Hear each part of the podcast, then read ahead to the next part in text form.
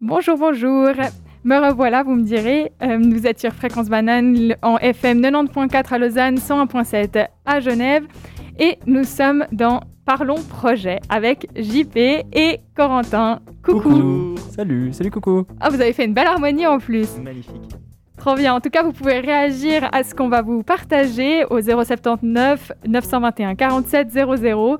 Et on suivra, vous pouvez nous donner vos suggestions, vos impressions, vos réponses si on vous pose des questions euh, Mhm. sur euh, ce qu'on a à vous apprendre. Parce qu'en fait, on a tous un peu nos domaines de prédilection. J'étais contente de vous proposer de parler de vos projets précis, pas précis, ça m'est un petit peu égal. En tout cas, partagez vos connaissances sur le sujet. Je passe tout de suite la parole à JP. Mais merci beaucoup, j'étais aussi très content d'être invité ici parce que j'avais plein de choses à dire en fait, c'est cool. Euh, je pense que ouais, je pense que vous l'avez de toute façon remarqué, mais depuis que je suis tout petit en fait, j'ai un grand problème, c'est que je suis vraiment, vraiment, vraiment curieux. Et autant c'est une qualité, hein, je suis pas d'accord avec ceux qui disent que la curiosité est un défaut. Autant moi je trouve que c'est une qualité, autant parfois elle me rend pas service. Parce que j'aime tout simplement. Et du coup, quand j'étais tout petit, euh, je sais pas, j'aurais pu être, je sais pas, psychologue, facteur, voilà. T'en avais qui choisissaient leur spécialisation à l'EPFL. Moi, j'en étais encore au stade où je me demandais euh, ah, est-ce que je vais être DJ ou bien est-ce que je vais aller ouvrir une euh, librairie au Panama? J'en sais rien. Voilà, je suis ultra curieux, il y a tout qui me plaît et j'adore ça. Je le souhaite à tout le monde, mais en l'occurrence, ça me rend pas service. C'est pour cette raison que j'ai fini par prendre la branche la plus générale qui soit à l'IPFL, hein, mécanique. Et c'est aussi pour ça que pour mon projet de bachelor, justement, celui dont je vais parler aujourd'hui, j'ai été, un- très, j'ai été très intéressé par un projet qui n'a pas grand chose à voir avec la mécanique, justement. Ce semestre, j'ai décidé de travailler avec un accéléromètre électronique. Pourquoi ce choix? Déjà parce que l'assistant avait l'air ultra cool, ce qui est absolument indispensable à passer un bon semestre. Non mais c'est vrai, hein, j'en vois qui rigolent, mais... non, euh, mais je trouve ça super chou. Tu sais, tu te dis, ça, c'est des critères, tu vois, qui montrent ta personnalité aussi. Parce que tu te dis pas, ouais, je vais faire un projet où je vais pouvoir faire une bonne note, être performant, je sais pas, euh, faire la découverte du siècle. Tu te dis, non, je vais faire un projet pour pouvoir bosser avec des gens qui vont m'apporter quelque chose. Et ça, je trouve génial. Mais je, je- je suis parfaitement d'accord parce que ce qui est important dans un projet aussi, c'est de travailler avec des gens qui t'apportent quelque chose, donc c'est vraiment cool. Donc suis- vraiment, je je suis me moquais pas, ça me faisait sourire parce que je trouvais ça super cool. Alors bon, merci déjà.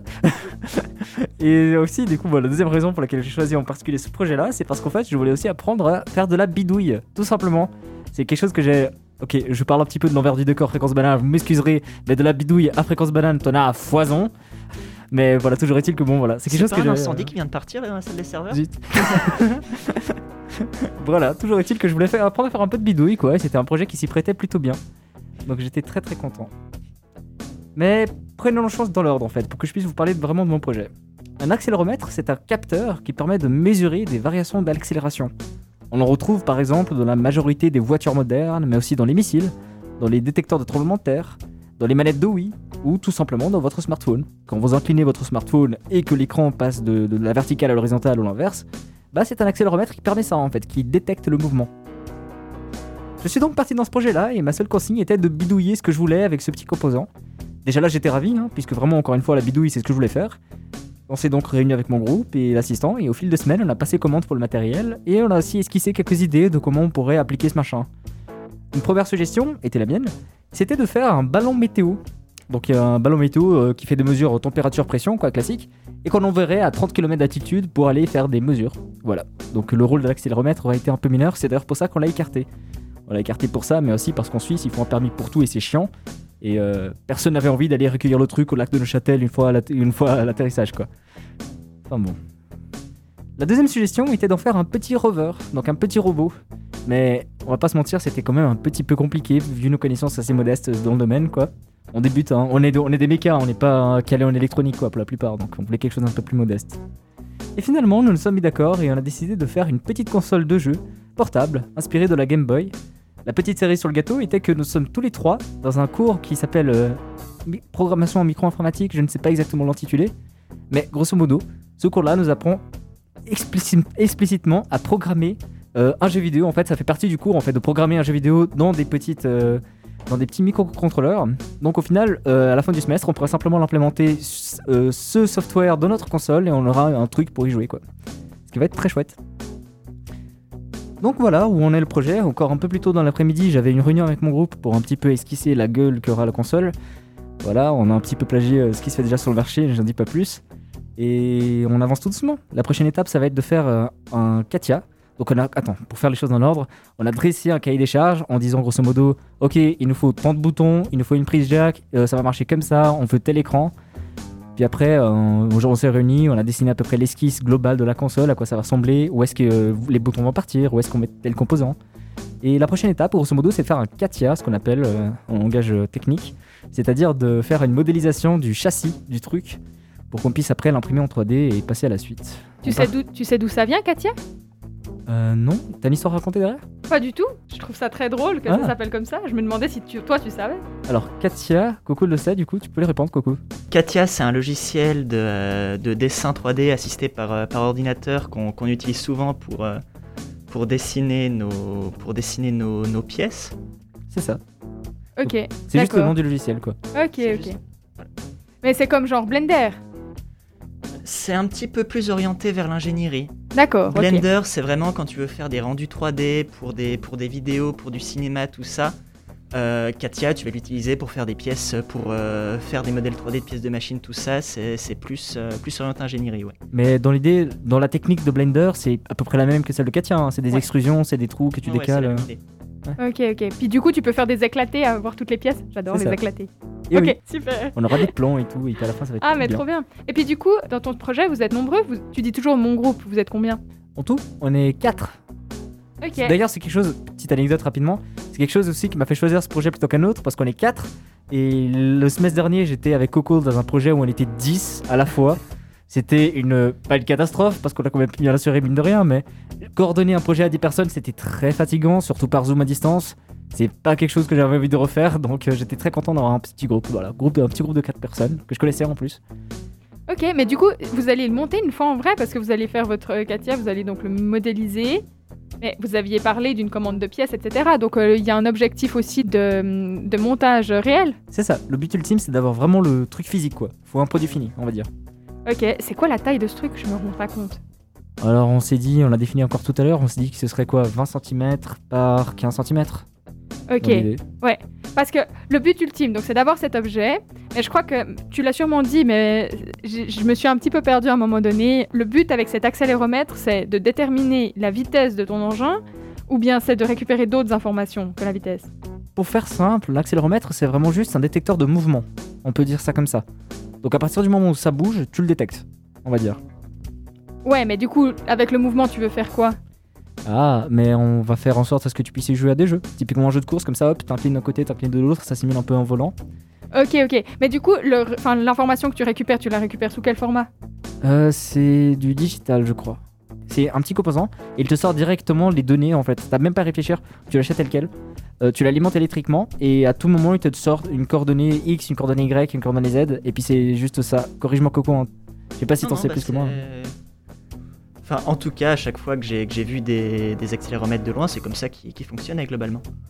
Mais du coup, euh, je suis désolée, hein, je suis perdue. Mais ça veut dire que ça doit être mis à- en collaboration avec un autre projet pour qu'au final, il y ait quelque chose où ça marche. Enfin, c'est ça. Tu parlais de boutons, et en fait, j'ai l'impression que là, pour le moment, il n'y a pas vraiment de boutons qui entrent en, en- en compte. On a cet objet qui bouge avec une détection du mouvement, une retransmission de l'information nette, brute de ce mouvement. Mais après, pour le moment, dans- au sein de ton projet, il n'y aurait pas un traitement réel de ces informations. Ce serait un autre projet. C'est vrai que je l'ai omis. Non, non, il y aura tout, on va tout faire, mais je l'ai un peu omis du coup. Euh, il manque la partie, euh, le cerveau du truc en fait, c'est le, la Raspberry, c'est un microcontrôleur qui en fait est un petit ordinateur qui fait tout le taf quoi. Ouais, Donc, ils sont euh, géniaux, les Raspberry, on leur donne tout à faire. C'est ça, oui, oui. Euh, en GC aussi? Hmm, Pas particulièrement, mais Ok, mais bon. Que le fait que tu le connaisses, voilà, ça montre que, à quel point c'est répandu quoi le truc. je te remercie. Et sur Non, ce, je me fais virer du studio, c'était un plaisir de vous avoir. Mais non, je rigole, je rigole. Non, euh, en vrai, j'espère que je t'ai pas trop embêté avec mes questions, mais moi je trouve important que tu puisses Non, vraiment développer ton idée parce Bien que sûr. je trouve ça vraiment chouette. Et j'espère aussi que ça aboutira, puisque du coup vous êtes en plein développement, peut-être que ça auras des rebondissements incroyables. En tout cas, je me réjouis que tu me les partages. Tu les partageras peut-être pas à l'antenne, mais c'est pas grave, moi je garderai juste pour moi. et puis. euh, sur ça, du coup, je vais vous proposer une première petite musique. C'est de The Brother et c'est Storm. Il y a de la flotte. Je trouve ça trop bien. Je ne valide tellement pas cette blague, on nous a pas prévenu, je suis désolé. Pas de souci. Du coup, je vais vous parler de mon projet de semestre qui est donc pas euh, très important en soi, il fait partie de quatre autres euh, projets de semestre que je dois faire pendant mon master. Mais c'est un projet que je suis très heureuse de faire parce qu'il il se passe dans les halles hydrauliques de l'EPFL. Donc je peux effectivement jouer avec de la flotte justement, d'où euh, mon enthousiasme particulier pour... Glou, glou. Merci Corin. C'est exactement le genre d'intervention que j'attends. Et du coup, et du coup, en fait, mon rôle, il se trouve au sein d'un- d'un- d'une thèse.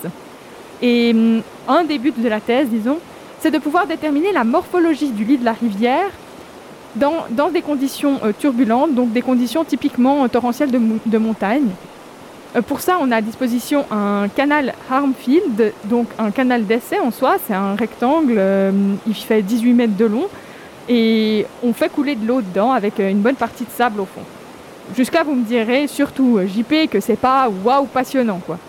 Sauf que ce qui est vraiment intéressant, c'est que en soi, il existe beaucoup de recherches, mais peu de modèles vraiment numériques et encore moins d'essais expérimentaux pour les valider ou les invalider du mouvement de chacun des grains dans, cette eau.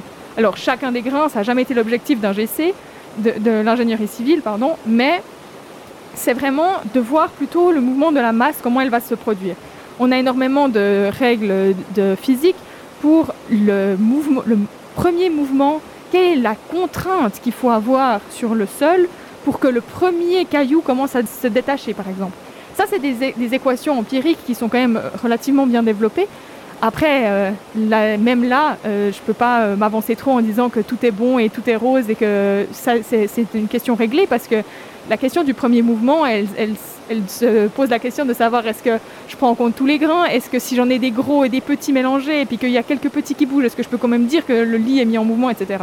Ça, c'est le transport sédimentaire, le transport par charriage. Il y a énormément de, règles qui sont là-dessus. Mais là, la question, elle est, elle est un petit peu à côté de ça et elle concerne vraiment la morphologie. Quelle forme prend l'ensemble du lit de la rivière?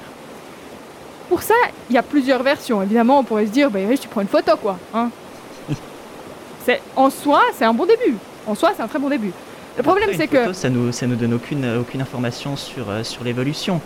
Voilà, exactement. Donc là, on est déjà là, on est bloqué parce qu'on est bloqué pour l'évolution déjà spatiale parce que du coup, tu t'es posé un endroit, tu t'es dit bon, je fais une photo ici, puis en plus, tu es bloqué dans le temps parce que tu sais pas de quand, etc.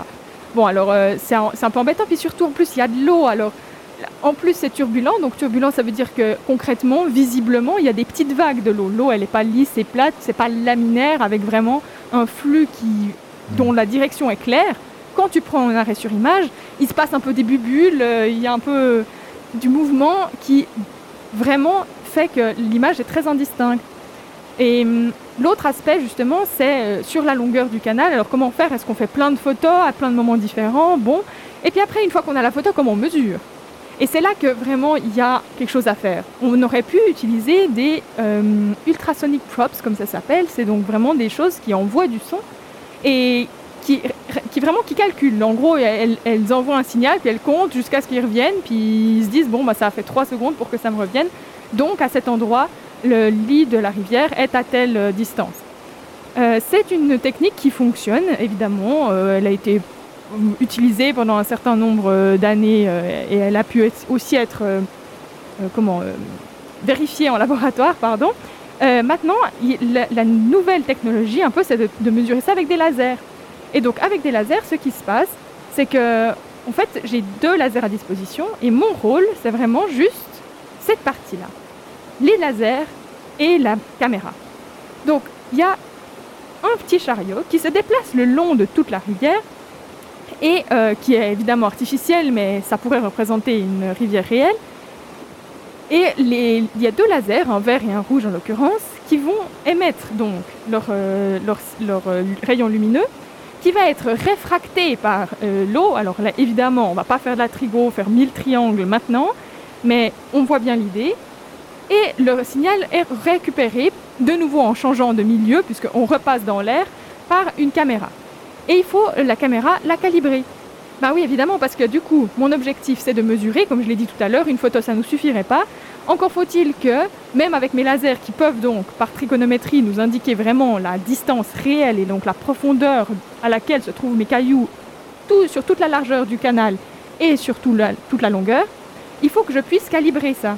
Et c'est exactement mon rôle au sein de cette thèse, de calibrer la caméra et les lasers de manière à obtenir une information numérique sur la profondeur réelle d'un caillou dont on a une mesure d'un laser. Déjà que le laser, on ne sait pas à quel angle il est, on ne sait pas à quelle profondeur, euh, quelle profondeur d'eau il y a. Alors, il y, a tout un tas de, paramètres comme ça qu'il faut calibrer. Et hum, donc, ceci, euh, c'est fait par MATLAB pour les plus grandes joies du debugging. Mais c'est très chouette. Et du coup, je suis aussi euh, très contente de pouvoir le faire à, la fois dans le canal avec de l'eau, des cailloux. Je brasse vraiment des cailloux pour voir à quel point ils font des bancs de gravier alternés. C'est ça, c'est ce à quoi on s'attend pour lequel je vais donc pouvoir montrer qu'il y a des creusements à des endroits, des rehaussements à d'autres, et que du coup la hauteur d'eau va varier aussi selon, selon ça. C'est un peu mon projet, c'est ces lasers, avec toute l'habileté des triangles et euh, de la récupération du, du processing vraiment de l'image. Je sais pas si vous avez des expériences dans l'image processing ou pas trop, mais... Non, image processing, j'ai jamais fait personnellement. Non, moi non plus du coup pour le moment. Par contre, il y a une question qui me vient en tête en fait quand je t'entends parler de ton projet. C'est une question peut-être très pratique, hein, très euh, appliquée, disons. C'est quoi le but concret de tout ça en fait? Parce que oui, on peut très bien déterminer la forme d'une rivière, mais pourquoi en faire en fait? Pourquoi s'en soucierait du coup? Alors, c'est une bonne question en soi. Euh, bon, déjà, pour la recherche, c'est une question déjà de base. Un chercheur te dirait, ben, parce que ça nous intéresse, c'est un, un, sujet de recherche en soi. Ce qui est très intéressant, c'est de pouvoir déterminer quel est le mouvement, je dirais, naturel. Comment naturellement un cours d'eau va s'aligner. Parce que on a l'habitude de vraiment énormément construire, de, comment, de cimenter les bords des rivières, de cimenter le fond de la rivière, et de pas forcément se rendre compte de à quel point la morphologie va changer. Et si tu changes la, la rivière, en fait, elle va elle-même trouver un équilibre. Je pense que le mot-clé, c'est ça, c'est l'équilibre. Tu as vraiment l'eau qui coule, qui va former des bancs, qui vont donc affecter évidemment l'écoulement, ce que tout le monde peut bien comprendre. Si tu mets une pyramide au milieu, il ne se passe pas la même chose. Et du coup, je pense que c'est vraiment ça le, fin but, si tu veux, c'est en dehors de la recherche pure et d'être intéressé par qu'est-ce qui se passe dans la rivière, parce que c'est très difficile de le mesurer et d'avoir une théorie dessus, et donc on est tous heureux quand on a une nouvelle théorie. Mais euh, c'est vraiment, je pense, ça. C'est de voir la dynamique qui s'installe, l'équilibre qui s'établit, et vraiment de pouvoir être plus, peut-être un peu à l'écoute, si je peux dire, des rivières euh, maintenant.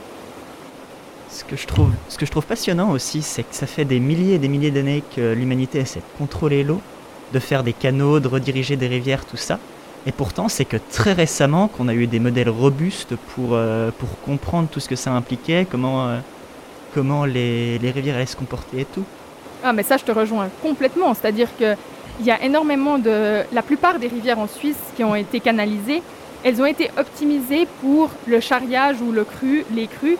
Donc vraiment, elles sont optimisées de ce point de vue-là. Il y a très peu de, modifications, enfin, d'améliorations possibles au niveau de la quantité d'eau qui peut passer, qui peut transiter ou du, de la quantité de cailloux qui peut transiter, parce qu'il y a genre 300 000 non, je vais, je vais dire faux, mais non, mais il y a 300 000 tonnes de, cailloux qui transitent par le Rhône chaque année. il n'y en a que 30 000 qui peuvent être enlevés. Donc, il y a quand même un, dragage qui est super important.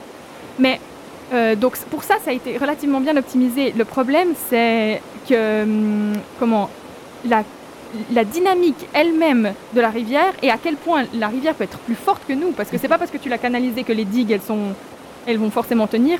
Ça, je suis tout à fait d'accord avec toi. C'est fou à quel point il nous manque des connaissances et que tout d'un coup, l'eau, elle peut avoir un pouvoir incroyable. J'avais lu un article, par, exemple, il me semble que c'est le, Mississippi aux États-Unis qui avait été dévié il y a un siècle ou deux pour, euh, pour que ce soit plus pratique pour transporter des marchandises. Et à l'époque, ils ne savaient pas modéliser justement l'hydrologie. Et donc aujourd'hui, c'est une catastrophe. Ils sont obligés de construire des digues en béton de plus en plus hautes euh, dans, sur les villes au, bord du au bord du cours original de la rivière parce que les, parce que les modifications euh, artificielles deviennent intenables justement à cause de, euh, des modifications qu'on a fait à l'époque alors qu'on n'y comprenait rien concrètement. Ouais, non, tout à fait. Et puis je pense que tu as mis le point sur un petit détail auquel je ne vais pas apporter énormément d'importance maintenant, mais c'est la différence entre hydrologie et hydraulique, et il y a des incertitudes dans les deux cas. Et c'est ça qui est aussi très fou de se dire que vraiment c'est dans de l'ingénierie. Je pense qu'il y a particulièrement est-ce que je peux te demander la différence du coup Oui, oui, justement, j'allais y venir parce que l'hydrologie, c'est vraiment euh, le phénomène lui-même de l'eau qui tombe, par exemple. Donc les, données hydrologiques, c'est combien il pleut, où, euh, combien de glaciers font, vers où ça va, quel est le bassin versant typiquement euh, comment s'écoulent les eaux souterraines, à quelle hauteur est la nappe phréatique. Ça, c'est des informations de l'hydrologie. L'hydraulique, ça va, vraiment plutôt être ce qui concerne le débit dans la rivière, les conditions du type géométrique du, du cours d'eau, qu'il soit naturel ou artificiel, indépendamment. Et voilà, donc ça, ce sera plus euh, cette partie-là. Donc l'hydrologie est évidemment beaucoup plus incertaine encore que l'hydraulique, mais euh, même la relation réelle entre si je fais, si j'ai un canal rectangulaire, trapézoïdal ou quoi, et que j'ai telle largeur, à quel point je peux être sûr que ce sera cette hauteur d'eau qui va passer si je mets cette débit Même ça, on n'est pas si sûr. Il y a plein de, lois, etc. Manning Strickler, il est génial pour ça, mais c'est typiquement le genre de truc où il y a quand même une petite incertitude. Et surtout, euh, comme on ne connaît pas l'hydro- l'hydrologie avec euh, l'hydro, enfin combien, à quoi correspond une crue extrême qui pourrait nous arriver dessus, évidemment, ça remet tout en doute. Euh, voilà, je voulais juste Est-ce ce que tu disais tout à l'heure, c'est que tu as, accès à un bassin de 18 mètres pour faire des, pour faire des tests, c'est ça? C'est trop bien. Ah, je suis trop contente de ça. Effectivement, c'est- trop bien. C'est donc un canal, c'est pas un bassin. Oui, donc oui. c'est- tout fin, mais oui, oui, oui, c'est trop cool. Mais c'est- passionnant parce que bah, en, en, en GC, en tant qu'étudiant, je pensais, je pensais que c'était difficile justement de, de faire des études sur des systèmes, euh, sur des systèmes réels, étant donné bah, l'ampleur des, l'ampleur des machins. Quoi. Ouais, non, mais alors, très bonne remarque. Alors, effectivement, c'est à l'échelle. euh, En tout cas, ce qui est sûr, c'est que les, les parties béton ou comme ça, on essaye toujours des poutres ou des dalles, des fois quand même de, de grandeur importante. C'est vrai qu'en hydraulique, euh, il y a aussi la possibilité de le faire, donc euh, c'est génial pour ça. Ouais, c'est trop cool. Trop bien. Bon, je vais pas vous embêter plus longtemps. Ouais, je vous propose une, un petit intermède musical. Alors bonjour. Moi, pour mon projet de bachelor, je travaille sur le projet Radio Wave avec l'association Calista. C'est parti sur un accent vaudois, je suis désolé, ça m'a perturbé. Pardon. désolé, reprends. Euh, donc, je travaille sur le projet Radio Wave avec Calista, donc l'association astronomie de l'EPFL. Donc, notre but pour euh, cette année, c'est de construire un petit radiotélescope avec un- une parabole d'un diamètre de 2,30 m pour capter notamment l'arrêt hydrogène H21. Donc, si pour l'instant ça te paraît un peu obscur, t'inquiète pas, j'éclaire tout ça en te parlant des principes de la radioastronomie. Et ensuite, je t'explique rapidement mon job sur le projet. Et enfin, je vous parlerai de nos objectifs pour l'avenir avec le projet Radio Waves et ce qu'on va pouvoir faire avec notre radiotélescope. Conférence en 10 chapitres et 1000 euh, sous-sous-sous-chapitres, quoi. Alors c'est parti sur trois chapitres pour l'instant, ça va. Donc déjà, qu'est-ce que la radioastronomie? À quoi ça sert? Donc la lumière au, au sens large, c'est c'est beaucoup plus, euh, plus étendu que ce qu'on y entend dans le sens commun. De ce que tu peux voir avec tes yeux, bien sûr, mais euh, en passant par les ondes radio que tu captes avec la FM, ou les télécommandes infrarouges, les ultraviolets qui te filent des coups de soleil les rayons X utilisés quand tu fais des radios à l'hôpital. Tout ça, c'est des, sortes de lumière. De manière un peu plus rigoureuse, on va dire que c'est les différentes franges du spectre électromagnétique. Et quand tu regardes le ciel, euh, chacune de ces franges a son lot d'informations super intéressantes à apporter. Par exemple, quand tu vas regarder de la lumière visible, tu vas voir très facile, donc la- c'est-à-dire la lumière qu'on voit à l'œil nu pour être, être très clair, tu vas voir très facilement les, les étoiles, mais tu vas avoir beaucoup plus de mal à voir, les, nuages de gaz qui sont transparents, dans ce type de lumière en tout cas. Mais si tu passes en radio, tu vas avoir une bien meilleure vision de ces nuages de gaz. Puis par exemple, si tu vas surveiller ce qu'on appelle les rayons gamma, tu pourras observer le battement des pulsars et puis faire de magnifiques découvertes sur des types d'étoiles exotiques. Ok, donc ça c'est une première réponse, donc d'ordre vraiment général, c'est que euh, toutes les portions du spectre électromagnétique sont intéressantes à observer, donc faut, faut jeter un coup d'œil partout, y compris dans le spectre radio. Mais pour être un petit peu plus spécifique, il y a énormément de phénomènes qu'on observe uniquement en radio. Euh, nous, ce qu'on va, essayer d'observer plus spécifiquement, ça va être la, l'arrêt d'hydrogène H21. Alors, pour un petit peu de contexte, chaque élément du tableau périodique absorbe des parties extrêmement spécifiques du, ra- du spectre électromagnétique. C'est ce qu'on appelle des, raies. Et ça, ça nous plaît énormément parce que euh, ces raies d'absorption, elles sont extrêmement étroites déjà et spécifiques à l'élément. Donc elles, peuvent vraiment servir de, euh, de signature. On est capable de dire cette fréquence-là exacte, c'est tel élément. Donc ça nous permet de- d'identifier de manière très précise les, éléments qu'on trouve dans, l'univers. Il s'avère que l'une des raies principales de l'hydrogène, qui est l'élément le plus abondant dans, l'univers, elle se trouve dans le spectre radio. Sa longueur d'onde est de 21 cm, Puis vous pouvez euh, faire le rapprochement avec son nom, c'est de l'hydrogène, ça fait 21 cm, donc on l'appelle H21. Grâce à, grâce ces traits, on peut très bien repérer l'hydrogène dans l'espace, et ça permet par exemple de faire une carte des nuages de gaz dans l'univers, même dans des galaxies autres que la nôtre. Et comme c'est un élément qui est extrêmement commun, qui représente les trois quarts de la, matière dans, l'univers, ça permet de connaître la structure de l'univers à presque toutes les échelles. Et à ça, on peut ajouter un, phénomène qu'on appelle l'effet Doppler. Donc en gros, ça va décaler vers le rouge la lumière des objets qui s'éloignent de nous. Plus les objets s'éloignent vite, plus leur lumière est décalée vers le rouge. Et donc ça, on peut le, combiner avec l'observation de l'arrêt H21. On identifie ces traits, on se rend compte que sa fréquence est un tout petit peu décalée par rapport à, sa fréquence euh, normale. Et on est capable de mesurer ce décalage. Donc ça nous donne des informations par rapport à, par rapport à l'effet Doppler. Et ça nous permet d'identifier la, vitesse de, ce qu'on observe. Donc ça permet de voir l'expansion de l'univers en mesurant la vitesse d'éloignement des galaxies lointaines. Et ça nous, permet, ça nous permet par exemple d'en apprendre beaucoup plus sur la naissance de l'univers et sur la suite de sa vie par exemple. Donc voilà, maintenant qu'on a clarifié euh, ce qu'était la radioastronomie et ce qu'on pouvait faire avec, donc on va pouvoir parler de ce que je fais moi avec mes camarades au sein du, projet Radio Waves. Alors bien sûr, c'est un projet qui est, très large. On a 12 étudiants ou alors 12 projets Je suis plus tout à fait sûr. Bref, euh, donc c'est assez large comme projet et on a tous, nos, spécialités. Par exemple, on a de brillants étudiants en physique qui vont construire une antenne qui est capable de détecter les ondes, les ondes radio dans la, dans la fréquence qu'on veut et la transformer en signaux électriques qu'on est capable de, de stocker et, et d'étudier.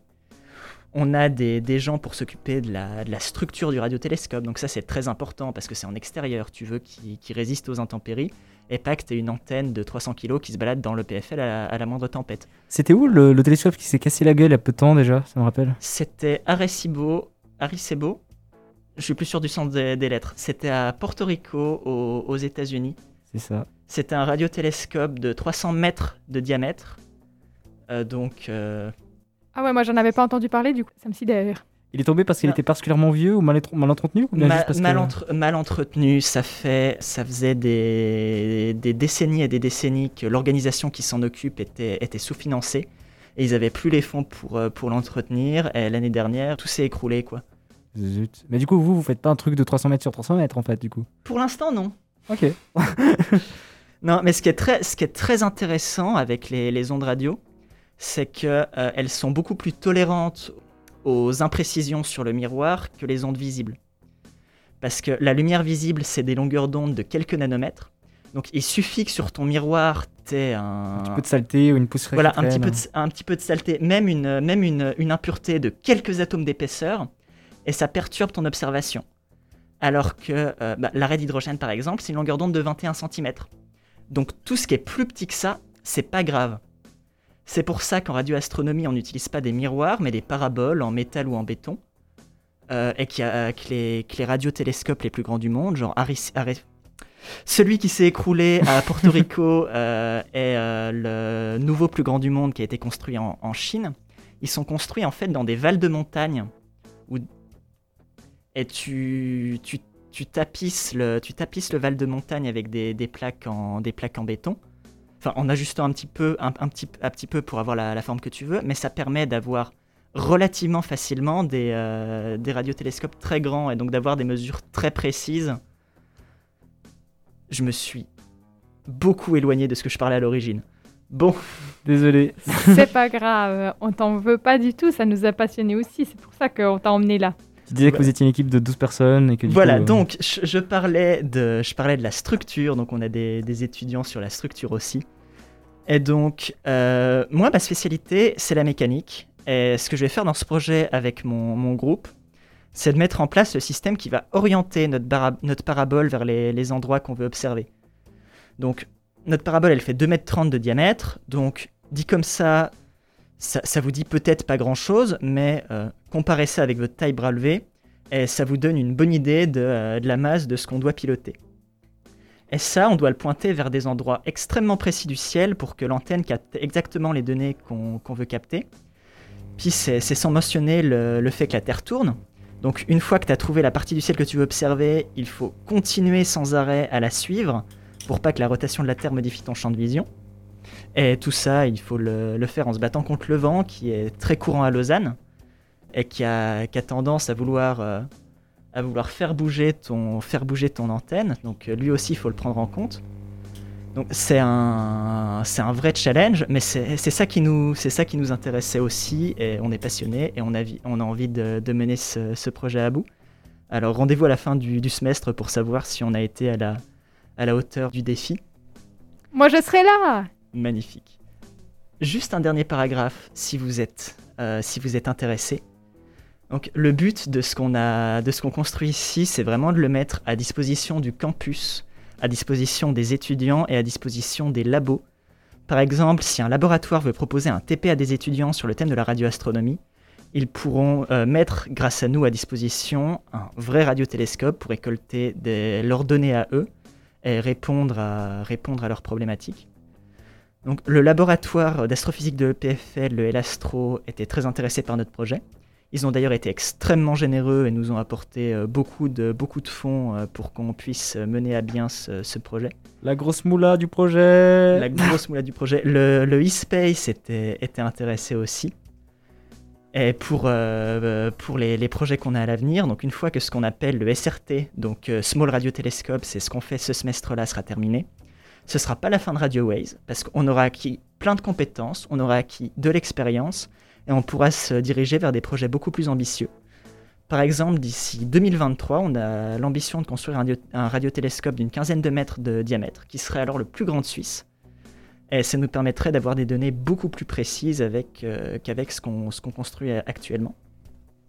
Donc si tu es étudiant à l'EPFL, que tu serais intéressé par des TP par exemple sur la radioastronomie, avec derrière du matériel pour faire tes propres mesures, n'hésite pas à nous contacter.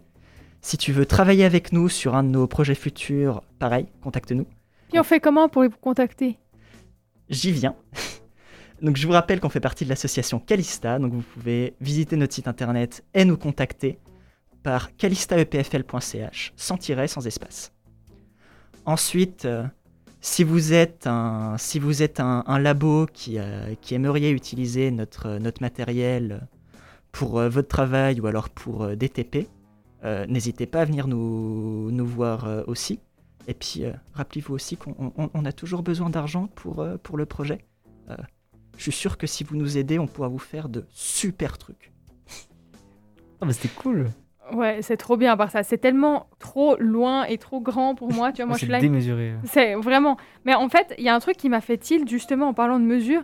C'est qu'à un moment, tu as dit que ça pouvait donner des indications à n'importe quelle, enfin à plusieurs en tout cas, échelles dans l'univers. Et du coup, je me rends pas bien compte. Qu'est-ce que tu veux dire par là? Parce que, enfin, tu vois, j'ai l'impression que du coup, ça pourrait mesurer des tout petits trucs, des très gros trucs. Moi, ça me parle peu. Alors moi, je, alors, je suis pas astrophysicien, donc je vais pas, je vais pas, euh, je vais pas vouloir trop, trop donner de détails euh, au risque de raconter des, des conneries. Mais euh, ouais, ce que j'ai dit, c'est que l'hydrogène, c'est un élément qui, qui compose les, les, trois quarts de l'univers. Mhm. Donc il est vraiment très courant partout. Ouais. Les étoiles, c'est de l'hydrogène. Les, les, nuages de gaz qui, qui, font la taille de galaxies, c'est de l'hydrogène.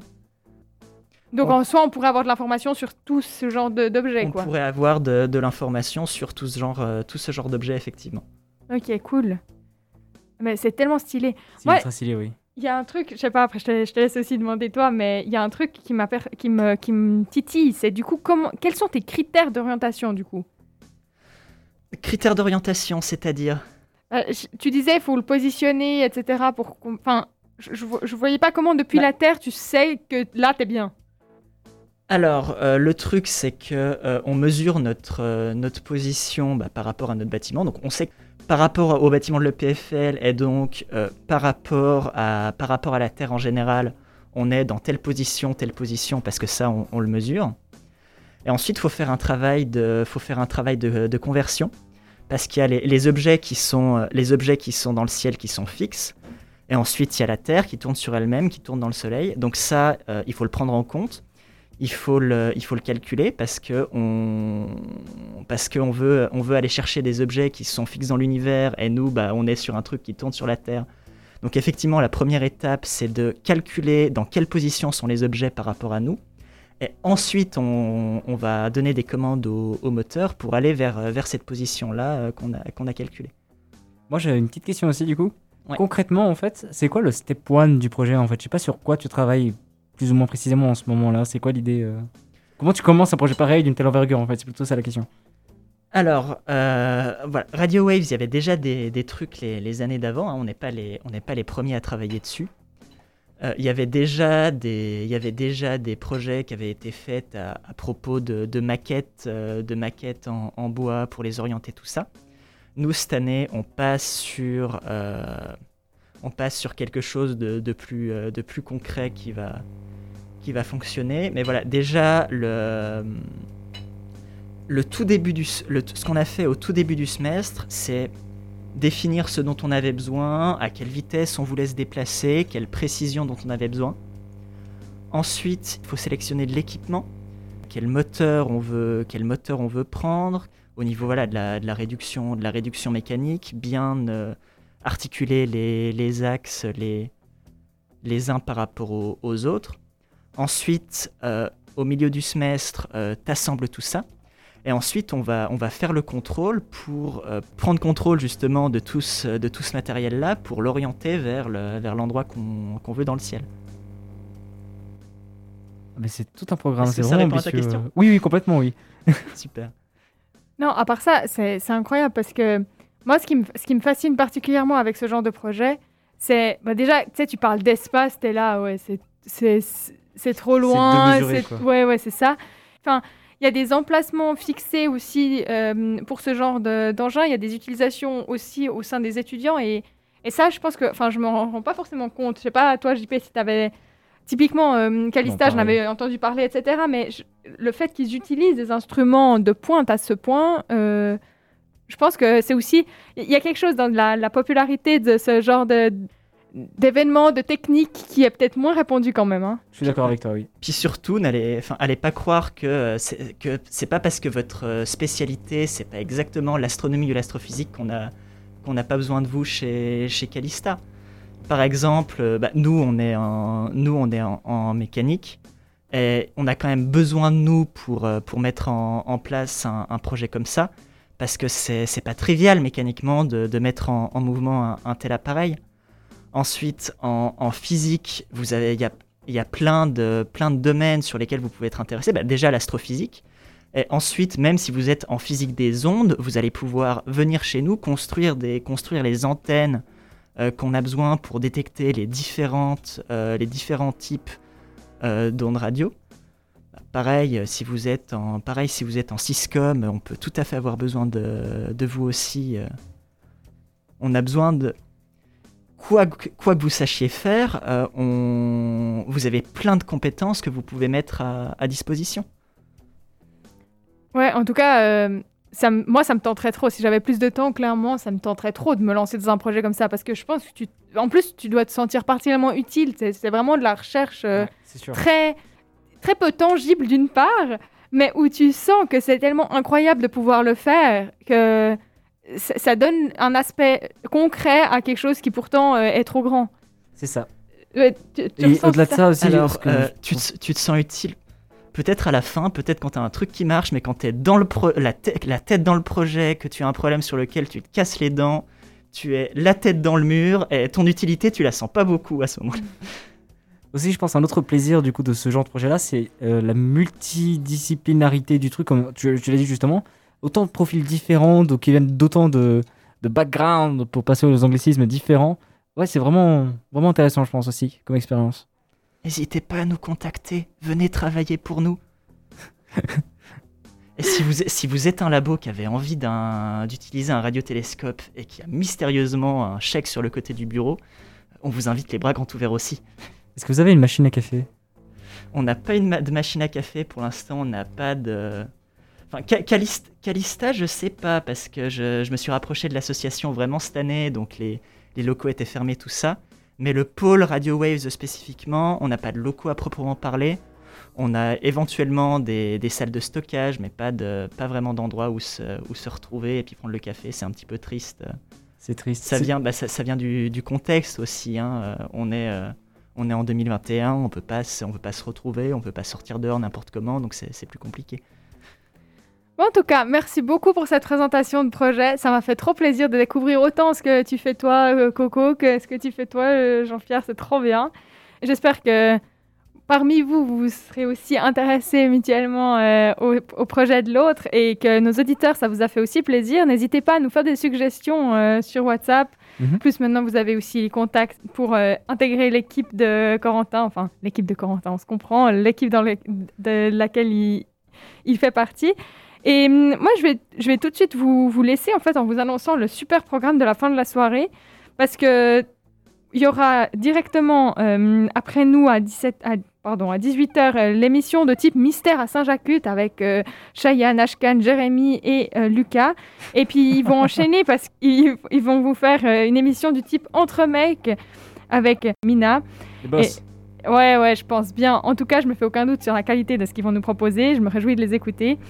Je vous rappelle les fréquences 90.4 à Lausanne, 101.7 à Genève. Et puis vraiment, n'hésitez pas à rester connecté avec nous via le téléphone. Sinon, vous pouvez évidemment nous suivre sur Twitter, Instagram, Facebook, notre site internet où vous retrouvez évidemment tous nos podcasts de tous ces samedis fructueux du mois FM.